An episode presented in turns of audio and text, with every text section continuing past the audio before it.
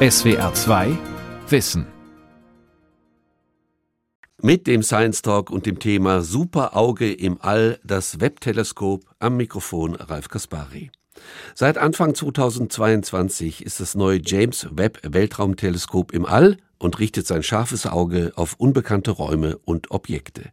Dieses hochempfindliche Gerät soll Aufschluss geben über die Entstehung unseres Universums, von Planeten und Sternen, über die Existenz von erdähnlichen Planeten. Darüber hat meine Kollegin Nadine Zeller im Science Talk mit Dr. Oliver Krause gesprochen, Astrophysiker am Max Planck Institut für Astronomie in Heidelberg. Hallo Herr Krause, schön, dass Sie da sind. Hallo Frau Zeller. Herr Krause, 25 Jahre haben Forscher das James Webb Weltraumteleskop an ihm gearbeitet, an ihm gebaut, bevor es ins Weltall gebracht wurde. Sie auch, Sie haben auch daran gearbeitet. Und jetzt die Frage, was ist daran eigentlich so besonders? Ja, also erstmal ist das James Webb Teleskop das größte Teleskop, was jemals ins All geschossen wurde. Es hat einen riesigen Hauptspiegel mit 6,5 Metern Durchmesser. Und äh, der Spiegeldurchmesser ist immer ganz wichtig für ein Teleskop, weil er eben die Fläche ja, bestimmt, mit der man Licht einfangen kann. Das heißt, je größer der ist, umso mehr Licht kann man einfangen, umso empfindlicher ist es und er bestimmt auch die räumliche Auflösung. Das heißt, man kann schärfere Bilder machen. Und äh, so ein großes Teleskop ins All zu bringen, das war eben extrem ehrgeizig und es ist auch die komplexeste wissenschaftliche Weltraummission gewesen, die man jemals gemacht hat auf diesem Planeten, weil man eben dafür sorgen musste, dass dieses riesige Teleskop erstmal in eine Rakete reinpassen konnte und sich dann später eben sehr zuverlässig auch da entfaltet hat und dann eben erfolgreich funktioniert. Stimmt es denn, dass dieses Teleskop jetzt eine neue Ära einleiten wird? Auf jeden Fall. Also das Teleskop ist im Prinzip 1000, 10.000 Mal so empfindlich wie alles, was in diesem Wellenlängenbereich davor im All war. Also es ist ein wirklicher Quantensprung von der Empfindlichkeit. Und eigentlich das Besondere bei, bei so einer Empfindlichkeitssteigerung in der Forschung war eigentlich immer, dass man da vor allem auch ganz neue Entdeckungen macht. Also man, wir haben natürlich Fragestellungen, die wir damit angehen. Also wir, wir, wir machen ja nicht, wir fangen ja nicht bei Null an, sondern es gibt natürlich eine Menge von Erkenntnissen in der Astrophysik und es gibt natürlich jetzt Fragestellungen, für die das auch gebaut worden ist. Aber es ist eben so leistungsfähig, dass man erwarten kann, dass da ganz neue Entdeckungen kommen. Denn viele Entdeckungen in der Astronomie, in der Astrophysik, die waren oft auch Zufallsentdeckungen. Also dass man eben was gesucht hat, aber was ganz anderes gefunden hat. Und ich glaube, da hat eben James Webb ein ganz großes Potenzial dafür aufgrund dieser Leistungsfähigkeit. Schon der Vorgänger, also Hubble, konnte ja recht tief ins All blicken. Sie sagen, James Webb ist jetzt sehr viel leistungsfähiger, also dieses Teleskop. Können Sie noch mal genau sagen, in einfachen Worten, was ist denn jetzt genau der Unterschied zwischen Hubble und dem James Webb Weltraumteleskop? Also es ist im Wesentlichen der Spektralbereich. Also wir mit unseren Augen, wenn wir den Himmel anschauen, wir sehen ja sichtbares Licht, einer gewissen Wellenlänge. Und äh, wenn wir jetzt äh, zu längeren Wellenlängen gehen, äh, in den Bereich der Wärmestrahlung, da ist James Webb empfindlich. Das heißt, James Webb blickt jetzt im Prinzip ins Weltall im Licht von einer Wärmekamera, kann man sagen. Wie wenn die Polizei jetzt nachts in der völligen Dunkelheit mit einer Wärmekamera jemand sucht im Wald oder einen Vermissten, so ähnlich. Und, und das äh, Gerät ist eben so empfindlich, dass man damit eine, eine Kerzenflamme auf dem Jupitermond sehen könnte. Also es ist enorm empfindlich. Aber es ist eben wirklich vor allem dieser, diese Verschiebung zu längeren Wellenlängen in dem Bereich des Infraroten, was es eben speziell macht. Und äh, das ist eben für einige Fragestellungen ganz wichtig, dass man eben zu diesen längeren Wellenlängen geht. Können Sie kurz umreißen, welche Fragestellungen genau die Forscher und Forscherinnen interessieren? Also es ist im Wesentlichen erstmal das frühe Universum. Unser, unser Universum ist ja im Urknall entstanden und man weiß eigentlich, man, man weiß genau, wann das war. Das war vor 13,8 Milliarden Jahren. Da gab es eben diese unglaublich intensive Explosion, den Urknall. Und da, daraus ist dann letztendlich ja in der Folge der Raum, die Energie, des, die Materie entstanden. In unserer Umgebung sehen wir natürlich das Universum sehr strukturiert. Wir haben Galaxien wie unsere Milchstraße, da sind 100 Milliarden von einzelnen Sternen drin, die von einzelnen Planeten um, umgeben sind. Aber wie sozusagen dieses, diese Materie, auch diese Struktur ins All kam, ist eben in den, früh, in den frühesten Milliarde Jahren sehr ungeklärt. Und so weit zurückzuschauen, das ist eben eine der Aufgaben. Und um das machen zu können, muss man eben ins Infrarote gehen, weil ähm, es den Effekt der Rotverschiebung gibt. Also das, Welt, das Weltall, durch die Expansion des Weltalls verschieben sich quasi die Emissionswellenlängen von, von, von Licht. Und äh, das heißt blaues Licht, was ein Stern damals in der Frühzeit des Universums ausstrahlte, das ist jetzt eben bei viel längeren Wellenlängen zu beobachten. Das ist ein wichtiges Thema. Ein anderes Thema ist zum Beispiel sind, sind, ist die Entstehung von Planeten und Sternen. Also unserer Sonne oder auch unserer Erde? Wie, wie, wie, ist diese, wie sind diese Prozesse geartet? Gibt es andere Planeten ähm, mit ähnlichen Eigenschaften wie unsere Erde? Da ist natürlich auch irgendwo immer damit verbunden äh, die Frage ultimativ, gibt es eine zweite Erde? Gibt es Leben auf anderen Planeten? Das sind eben alles Themen, die man im Infraroten mit James Webb angehen kann. Ähm, Habe ich Sie denn richtig verstanden, dass die Farbe dann auch Aufschluss darüber gibt, wie alt so ein Sternenplanet ist? Genau, im frühen Universum ja. Also die, einfach nur die Bestimmung äh, dieser Rotverschiebung, die erlaubt dann unmittelbar eine Entfernungsbestimmung, weil man eben die Expansionsgeschichte des Universums kann. Und das ist eben eine so eine ganz einfache Messung, die man da machen kann. Man bestimmt sozusagen von einer Galaxie ein, ein Charakteristikum. Da gibt es eben im, in der Emission des Lichtes, stellen Sie sich vor, Sie zerlegen das Licht wie mit einem Prisma in die Regenbogenfarben. Und ähm, das ist jetzt kein Kontinuum, das heißt, Sie haben da jetzt nicht alle Farben gleichzeitig, sondern es gibt da charakteristische Spektrallinien oder Molekülbanden und die sind wie Fingerabdrücke von bestimmten Molekülen und Atomen. Wenn ich jetzt da eines identifizieren kann und dann die, die gemessene Frequenz oder Wellenlänge bestimmen kann, dann kann ich unmittelbar sagen, wie weit das Objekt von uns weg ist und wie alt es ist. Und da, mit diesem Trick kann man eben dann äh, auch sofort sagen, ob so ein Objekt, sagen wir mal, nur 500 Millionen Jahre nach dem Urknall alt ist und was es eben damals für Eigenschaften hat. Ja, das ist so die, der Bereich, in dem man schauen will. Genau, 500 Millionen Jahre, so ein Objekt kennt man noch gar nicht. Also da ist eben sehr viel passiert in diesen ersten 500 Millionen Jahren. Klar, die Zeiträume sind natürlich für uns jetzt relativ lang, aber das ist eben die Epoche, in der alles passiert sein muss quasi. Man, man kennt Galaxien, sagen wir mal, mit 800 Millionen Jahren nach dem Urknall und die haben schon unglaublich viel Eigenschaften von, von der Materie oder von der Umgebung, die wir heute kennen. Und es ist wirklich ein ganz großes Rätsel, wie in dieser kurzen Zeit so viel passiert sein kann, wie da auch große schwarze Löcher entstanden sein können. Das ist ein großes Rätsel momentan, was da genau passiert ist. Als das James Webb ins Weltall gebracht wurde, wurden ja dann auch Bilder publik. Äh, können Sie uns erzählen, welches dieser Bilder Sie am meisten berührt hat, ob überhaupt eins dieser Bilder dabei war oder ob nachfolgende Bilder Sie mehr berührt haben? Also welches war sozusagen Ihr persönlich interessantestes Bild? Ja, also ich fand äh, die, ein Bild äh, sehr imposant. Das ist eine Sternentstehungsregion, der Carina-Nebel. Da sieht man eben so eine, eine, Wolke von Gas und Staub, die im Vordergrund steht. Und im Hintergrund sind eben viele Sterne zu sehen, die jetzt mit ihrer starken Strahlung auch diese Wolke quasi erodieren und angreifen. Und da eben auch aber neue Stern Entstehungsprozesse auslösen, also die eben sehr schön so den kosmischen Kreislauf auch wiedergeben, der im Weltall im Gang ist. Es ist ja so, dass Sterne wie unsere Sonne geboren werden äh, und die, die leben dann viele Milliarden Jahre, verbrennen Wasserstoff zu Helium im Fall der Sonne vor allem und irgendwann ist dann dieser Vorrat zu Ende und dann sterben die auch wieder und geben dann einen Teil dieser Materie wieder zurück ins Weltall. Das ist dann auch angereichert und, und viel, also viele unserer Elemente, aus denen wir als, als bestehen oder auch die Erde besteht, die entstehen eben in solchen Generationen von Sternen. Und das ist in diesem Bild, glaube ich, ganz toll zu sehen. Und es sieht einfach ästhetisch aus, sieht fantastisch aus. Und das hat mir sicher von den ersten Aufnahmen erstmal so am, hat, mich am, hat mir am meisten gefallen, sage ich jetzt mal. Es sind natürlich andere dabei, die auch extrem beeindruckend sind, wie diese Aufnahme, wo wir eben sehr weit zurückschauen. Das ist eine, eine Gravitationslinse zu sehen, wo man eben eine Galaxie hat, so zwischen uns und wirklich ganz weit entfernten Galaxien. Und äh, durch die Schwerkraft dieser Masse, dieser massereichen Galaxie im Vordergrund wird jetzt das Licht der Sterne und Galaxien dahinter verzerrt. Also es ist, es ist die, die, die, die, Schwerkraft verzerrt den Raum und, und, und den Weg des Lichtes und dadurch hat man eben ganz bizarre Bögen und Strukturen der Lichtemission. Und äh, ist natürlich auch ein sehr beeindruckendes Bild gewesen. Es hat ja nicht zuletzt dazu geführt, dass der amerikanische Präsident Biden es sich hat nicht nehmen lassen, das in der besten Primetime dann selbst vorzustellen. Das fand ich ja schon auch eine ganz äh, beeindruckende Sache für, für so eine, eine Weltraummission. Dass zur Astronomie, eben, ja. ja. genau, dass man da als amerikanischer Präsident da, äh, sich hinsetzt und sich dieses Bild erklären lässt. Was ist Ihre persönliche Frage, die Sie fasziniert, die Sie wirklich gerne also antreibt und die Sie herausfinden wollen? Also das, das, Thema der extrasolaren Planeten ist in der Tat eines, das, das eben auch für mich sehr, sehr interessant ist. Also das ist, es ist ja so, dass wir jetzt in den letzten 20 Jahren... Darf ich Sie ganz kurz unterbrechen? Erklären Sie noch mal kurz, was sind extrasolare Planeten? Genau, also im Prinzip haben wir in den letzten 20 Jahren entdeckt, dass ähm, es Planeten gibt um fremde Sterne.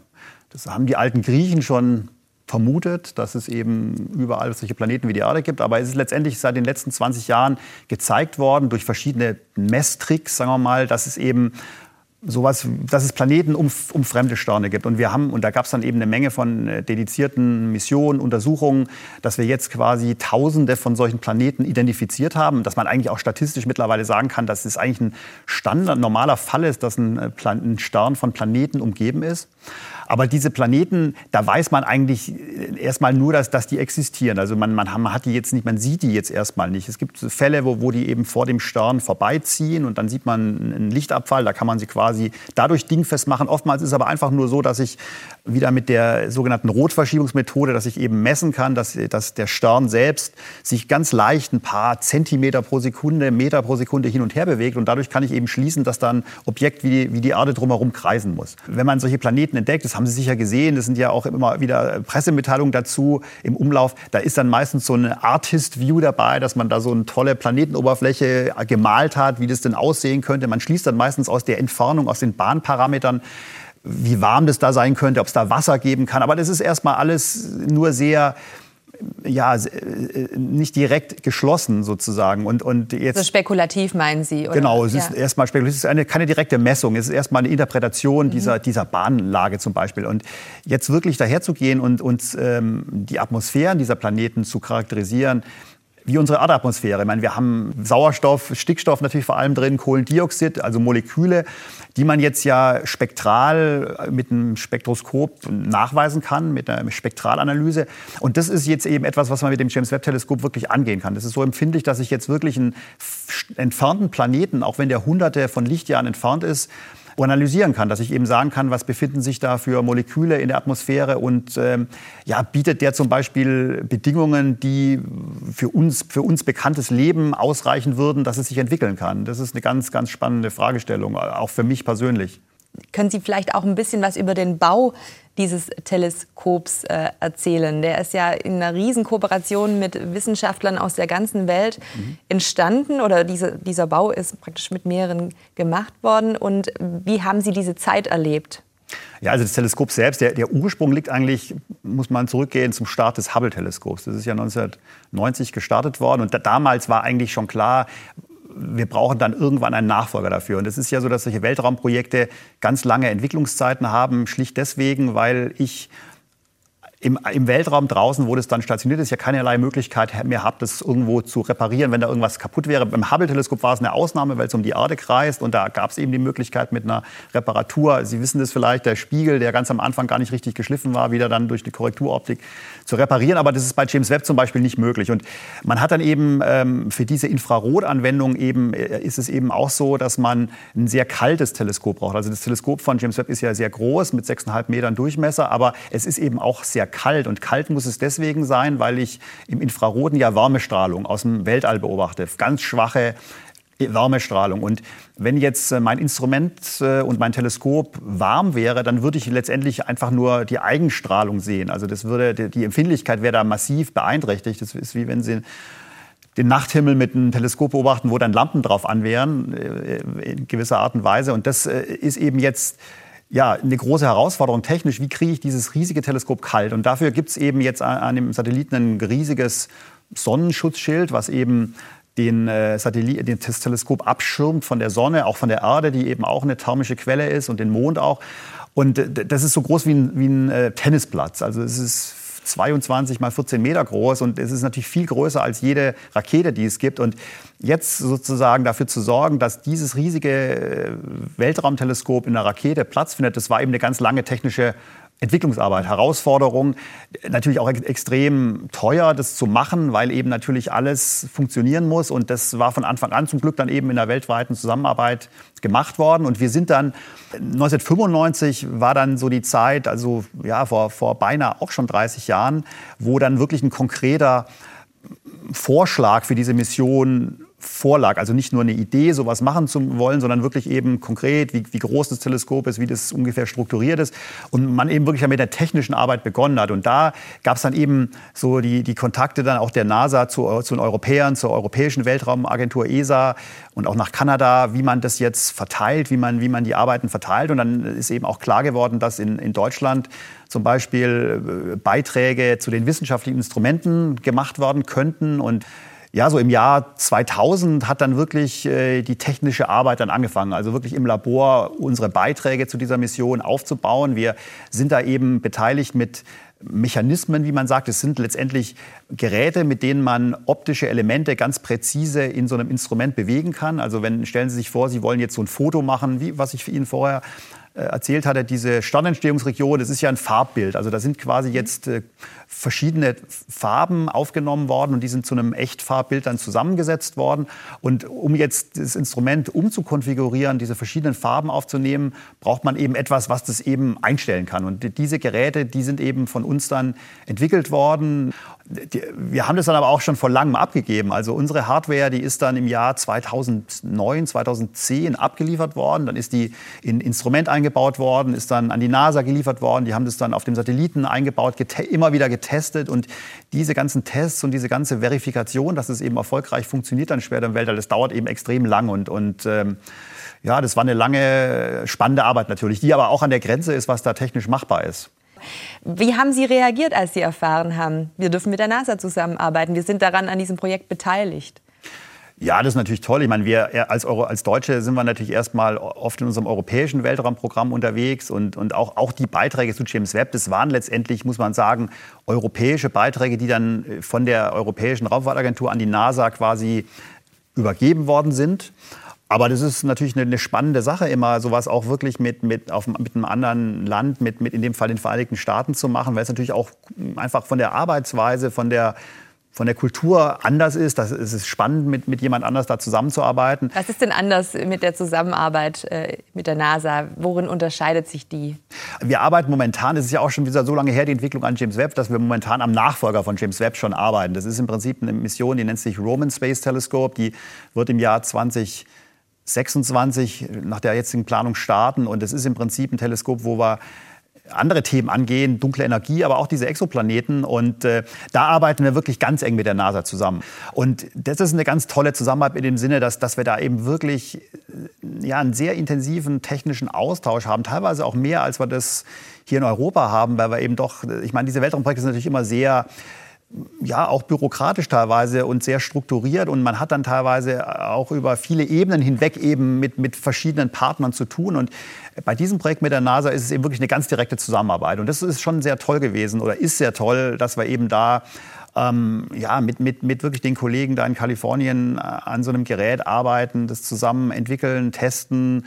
Und äh, es ist schon auch so diese kalifornische, amerikanische der Pragmatismus, diese Hemdsärmlichkeit da zu sehen, das sind schon, macht schon viel Spaß und ist teilweise auch wirklich anders als hier in Europa teilweise. Also es ist schon unterschiedlich. Wenn wir noch mal ein bisschen zurückgehen zu den Bildern, die jetzt das James Webb äh, Weltraumteleskop äh, liefern kann. Sie hatten ja gesagt, eben wir können da in die äh, Vergangenheit blicken. Darf man sich das so ein bisschen so vorstellen, wie wir schauen so in den Kreissaal der Sterne oder ist es, hinkt der Vergleich? Nee, der, also der, der ist auf jeden Fall vollkommen korrekt. Wenn ich jetzt mal wirklich in unserer Nachbarschaft mir Sterne anschaue, die entstehen. Die werden ja wirklich aus Gas und Staub. Da ist erstmal kein Stern da. Da sind wirklich nur diffuse interstellare Gas- und Staubwolken. Und aus denen werden die geboren. Das heißt, durch Gravitation fangen die jetzt an, zu kollabieren. Äh, die Dichte steigt an, die Temperatur steigt an. Irgendwann ist die so hoch, dass dann eben Fusionsprozesse zünden und dass ein neuer Stern geboren wird.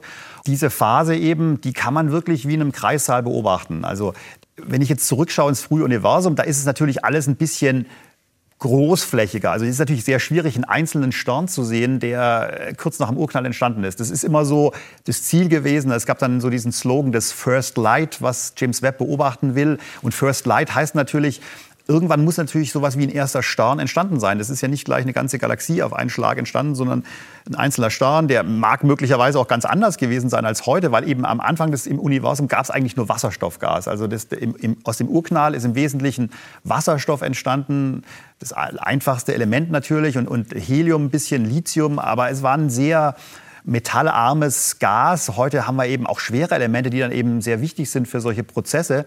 Und genau das will man eben verstehen. Wie, wie waren diese ersten Sterne? Wie sind daraus die ersten Galaxien entstanden? Von daher schauen wir da wirklich so in den Kreissaal des Universums zurück, wenn man so will. Und der Blick zurück in der Zeit, das ist natürlich auch etwas, der, der kommt ja sozusagen umsonst mit dazu, weil man durch die endliche Geschwindigkeit des Lichtes ist es natürlich so, dass je weiter ich zurückschaue, desto mehr schaue ich in die Vergangenheit. Also ich kann ja gar nicht das Universum gleichzeitig jetzt sehen, weil das Licht natürlich ganz lange braucht, um hierher zu kommen. Das ist der, der Trick, warum man überhaupt in der Lage ist, das sich anzuschauen. Also Können Sie das noch mal ein bisschen, also ich glaube, dass es für Sie sozusagen so ganz selbstverständlich ist, mhm. aber können Sie das noch mal in Ruhe erklären, ja? Eben, dass Sie die in Gleichzeitigkeit, also synchron praktisch gar nicht anschauen können, was da alles draußen ist, Erklären Sie es noch mal ein bisschen. Ja, ich meine, stellen Sie sich vor, die Lichtgeschwindigkeit wäre jetzt unendlich und, und, und das wäre also sozusagen jedes Signal wäre dann sofort bei uns. Dann, dann würde man natürlich jetzt äh, quasi das Universum ja überall so sehen, wie, wie es jetzt ist. Also man hätte ja gar nicht die Möglichkeit, da in der Zeit zurückzuschauen. Und dadurch, dass eben die Lichtgeschwindigkeit endlich ist, meine, für uns ist die natürlich schnell mit, mit 300.000 Kilometer pro Sekunde, also zum Mond in einer Sekunde. Aber auf, die, auf das Universum bezogen ist es eben dann endlich und, und eben so, dass, dass man eben wirklich zurückschauen kann und dass man eben diese Prozesse dann sich anschauen kann. Es ist einfach limitiert durch die Lichtgeschwindigkeit. Und man sieht letztendlich zurück, das ist auch ganz interessant, also jetzt nicht sozusagen durch die Zeit limitiert, sondern der Urknall war ja eine unendlich heiße, unendlich vielleicht nicht, aber, aber eine sehr, sehr heiße Explosion die dann letztendlich abgekühlt ist. Und dieser Abkühlprozess, also es waren ja viele Milliarden Grad dann in den ersten Minuten und das hat dann eben abgekühlt und irgendwann es waren ungefähr so 200.000 Jahre nach dem Urknall, war das Gas dann so kalt, ein paar tausend Grad noch, dass das dann eben von einem äh, Plasmazustand, wie man sagt, das Gas war ionisiert. Das heißt, die ganzen Elektronen und Protonen und Kerne, die waren eben getrennt, die waren elektrisch sozusagen getrennt. Und äh, die haben dann sozusagen sich äh, gefunden, haben dann eben neutrale Atome gebildet. Und das ist ein sehr wichtiger Moment gewesen, weil da eher bis zu diesem Punkt kann man letztendlich schauen. Diese heiße Plasmasuppe nach dem Urknall, die ist letztendlich undurchsichtig. Also unsere Strahlung, die, das Licht ist ja eine elektromagnetische Welle, die, wenn die jetzt mit diesem äh, Plasma wechselwirkt, kommt die sozusagen nicht weiter, bleibt da stecken. Das heißt, man sieht quasi diese Wand des Urknalls. Das ist der, die sogenannte kosmische Hintergrund. Hintergrundstrahlung. Das ist so das Entfernteste, was man sehen kann. Also 100.000, 180. Die kann man sehen? Die kann man, also man kann sie hören letztendlich, wenn man so will. Das ist eine Radiowelle, es ist, es ist ähm, mit einer Millimeterwelle, also ein bisschen längere Wellenlänge, als wo wir jetzt ähm, im Infraroten schauen, aber kürzere Wellenlänge, als wo wir jetzt zum Beispiel Radio oder Fernsehen ausstrahlen. Die kann man nachweisen und das war letztendlich ein ganz starkes Indiz und der Beweis eigentlich für den Urknall, auch heute noch. Und aber das ist eben die ultimative Grenze, diese 180.000 Jahre nach dem Urknall. Da war das Universum eben noch sehr homogen und das Gas war noch warm und äh, erst dann sozusagen müssen die ganzen Prozesse begonnen haben, wo dann eben Materie, Sterne und Galaxien entstanden worden sind. Und das ist genau diese Epoche, in die wir jetzt reinschauen wollen. Die wird eben dunkles Zeitalter genannt, weil wirklich nach dieser Rekombination war es eigentlich komplett dunkel. Es ist dann es gab keine Energiequelle, es war wirklich nur dieses Gas, was dann eben neutral wurde. Und, und aus dem heraus müssen dann eben durch, ja, durch Gravitationsprozesse, dunkle Energie, dunkle Materie, die da auch eingebettet waren, dann eben die ersten Sterne und Galaxien entstanden sein. Und das ist eben genau, was man untersuchen will, diese Epoche. Denken Sie, das frage ich mich manchmal, eigentlich den Weltraum immer mit? Also ich, ich frage mich, wenn ich jetzt so über die Erde marschiere, wie ich dann meine Umgebung wahrnehme und wie Sie das dann wahrnehmen. Denken Sie sozusagen, wenn Sie durch Ihren normalen Alltag gehen, immer so die Größe von diesem nee, Ganzen mit? Nee, das, das mache ich nicht. Ich bin vielleicht auch kein Kosmologe und, und als mein Hauptgegenstand mache ich das vielleicht. Nee, das mache ich nicht. Also ich mein, wenn ich jetzt den, mir den Himmel anschaue nachts oder die Sterne, dann klar, dann, dann, dann stellt man sich dann schon mal vor, wie, wie wir da, wo wir da sind letztendlich. Aber dass das jetzt ständig präsent wäre, nee, das ist, das ist es auch nicht. Haben Sie Kinder? Ja. Wie reagieren die auf Ihren Beruf? Äh, fasziniert Sie das? Oder? Ja, also mein, mein älterer Sohn, der, der Max, der, der ist da sehr mit dabei. Also den, den findet, der findet vor allem diese Raumfahrtaspekte auch extrem spannend und, und, die, und ist da auch bei allen Raketenstarts da mit dabei und findet das hochspannend und der freut sich natürlich dann immer auch, wenn ich ihm da von der NASA irgendwas mitbringe oder was zeigen kann und, und das, das, das findet er schon ganz, ganz toll. Und, und, und mein anderer Sohn, der Karl, der, der, ja, der findet das natürlich auch einen tollen, eine tolle Sache, einen tollen Beruf. Und jetzt hat er ein NASA-T-Shirt bekommen oder hat er schon ganz viele? Ja, der hat schon einige, genau. Aber hat jetzt ein neues bekommen von, von dieser Artemis-Mission, die ja mhm. vor kurzem gestartet ist. Und äh, ja, genau. Wenn äh, wir uns praktisch überlegen, wie es jetzt weitergehen kann. Ja, also Sie haben ja auch geschildert, Sie sind eigentlich schon am nächsten Projekt dran. Es ist ja natürlich für uns sozusagen jetzt ist dieses James Webb Weltraumteleskop im All und da ähm, kommen ja auch immer wieder Meldungen. Also es kam ja jetzt auch eine Meldung, dass dieser WASP 39b ähm, Exoplanet dessen Atmosphäre äh, aufgeschlüsselt wurde. Können Sie ein bisschen erzählen, welche Bedeutung das hat? Warum ist es denn mhm. interessant? Ja, ich denke, das ist wirklich ein ganz zentrales Thema. In der Astrophysik sind natürlich momentan Planeten um andere Sterne. Und es ist natürlich ultimativ die Frage, gibt es eine zweite Erde? Gibt es Lebewesen auf einem anderen Planeten? Gibt es Leben auf einer zweiten Erde? Sind die möglicherweise ähnlich wie wir? Und äh, das ist ganz klar, diese Frage wird so lange draußen sein, bevor die beantwortet ist. Und, und der Schlüssel jetzt dahin, sich zu entwickeln, haben wir wirklich mit James Webb in der Hand. Denn wir, wir müssen jetzt erstmal hingehen und die, diese Planeten verstehen, katalogisieren, die Eigenschaften aufschreiben, aufschlüsseln, so wie, wie in der Biologie ja irgendwo es auch eine Zoologie, eine Botanik gibt, es erstmal das ganze Feld zu beschreiben. Und das wird jetzt James Webb machen. Es ist aber auch klar, dass James Webb eben noch nicht leistungsfähig genug ist, um zum Beispiel eine, eine zweite Erde, wenn es die denn jetzt geben würde, zu beobachten. Die ist einfach zu lichtschwach. Also wenn Sie sich die Erde vorstellen, neben der Sonne, das ist ja ein kleiner blauer Punkt neben dieser gleißend hellen Sonne. Wenn Sie von draußen da drauf schauen, da sehen Sie nur die Sonne. Die ist ungefähr eine Milliarde Mal Licht stärker. Und äh, jetzt ein Thema, was wir eben haben, und das ist eben genau das Projekt, wo ich im Moment dran arbeite, um da in der Zukunft Fortschritte zu machen, ist jetzt Tricks anzuwenden, um diese Sterne quasi abzuschwächen, also um die auszuschalten, um dann die Planeten zu beobachten. Und das ist so die sogenannte Koronographie, die man da anwendet. Das ist ein optischer Trick letztendlich. Durch, man, das Licht ist ja eine Welle und, und durch die Welleneigenschaft des Lichtes kann man eben Interferenz produzieren und kann eben so, ein, so eine helle Quelle ausschalten und dadurch den, den schwachen Planeten anschauen. Und das ist eben ein Verfahren, was wir hoffen, dass wir das in, sagen wir mal, 25 Jahren oder 30 Jahren von jetzt dann mit einem noch größeren Teleskop wie James Webb anwenden könnten. Und das wird am Ende so die, die, die, die Instrumentierung sein müssen, die man braucht, um sowas machen zu können. Also es ist eine extrem ehrgeizige Sache, die wird noch viele, viele Jahre Entwicklungszeit erfordern. Und es ist auch so, dass man kann sowas auch gar nicht auf einen Schlag neu machen und erfinden, sondern man muss sich da eben annähern. Und zum Beispiel jetzt dieses Instrument, was wir für das Roman-Teleskop bauen, das ist eben so ein Pfad Finder letztendlich, um, um zu demonstrieren, dass eben diese Technologie von so einem Koronographen funktionieren kann, dass man eben schon mal eine kritische Technologie dann eben vorangebracht hat und dann eben das später einbauen kann auf so einem großen neuen Weltraumteleskop. Aber ich denke, am Ende, äh, also die, diese Frage zu klären, ob wir allein im Weltraum sind, was, was Eigenschaften von solchen artähnlichen Planeten sind, die man sicher finden wird, aber eben ultimativ will man ja möglicherweise auch Lebenszeichen finden auf so, einem, auf so einer Atmosphäre, das ist, glaube ich, ein ganz wichtiges Thema auch. Auch für die Öffentlichkeit. Wenn man, wenn man, wenn man, wenn man einfach mit jemand redet, dann, dann ist es ein Thema, was immer wieder auftaucht. Auf jeden Fall.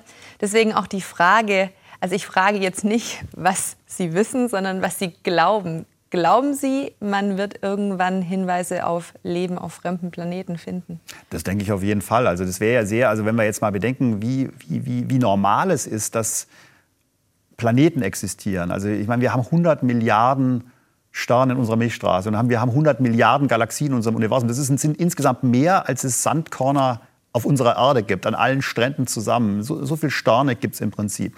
Und ähm, jetzt wissen wir seit, neu, äh, seit kurzem, dass eigentlich Planeten um all diese Sterne völlig normal sind. Also dass jetzt quasi dann der Prozess, der zu Leben führte auf der Erde, so außergewöhnlich war, dass es wirklich nur hier passiert ist, ist ja schon sehr unwahrscheinlich. Und deswegen glaube ich jetzt erstmal schon, dass es auch woanders Leben geben wird. Und äh, ich denke auch, dass man technisch dahin kommen wird, dass man das nachweisen wird. Das ist möglicherweise noch ein langer Weg, aber das ist im Prinzip machbar. Auch jetzt schon vorhersehbar machbar und aber natürlich anspruchsvoll und ehrgeizig. Aber das macht es natürlich dann spannend, das auch zu entwickeln. Ich sehe, auf jeden Fall werden Sie noch oft nach Kalifornien fliegen müssen. Und ähm, ich danke Ihnen auf jeden Fall für dieses Gespräch. Es war sehr interessant. Sehr gern. Das war SWR 2 Wissen heute mit dem Science Talk und dem Thema Super Auge im All, das Webb-Teleskop. Meine Kollegin Nadine Zeller hat mit dem Astrophysiker Dr. Oliver Krause gesprochen. Sie können diese Sendung nachhören. Infos dazu finden Sie auf unserer Homepage www.swr2.de-wissen. Sie können den Talk sich auch als Video ansehen. Infos dazu finden Sie in der ARD Mediathek unter Science Talk. SWR 2 Wissen. Manuskripte und weiterführende Informationen zu unserem Podcast und den einzelnen Folgen gibt es unter swr2wissen.de.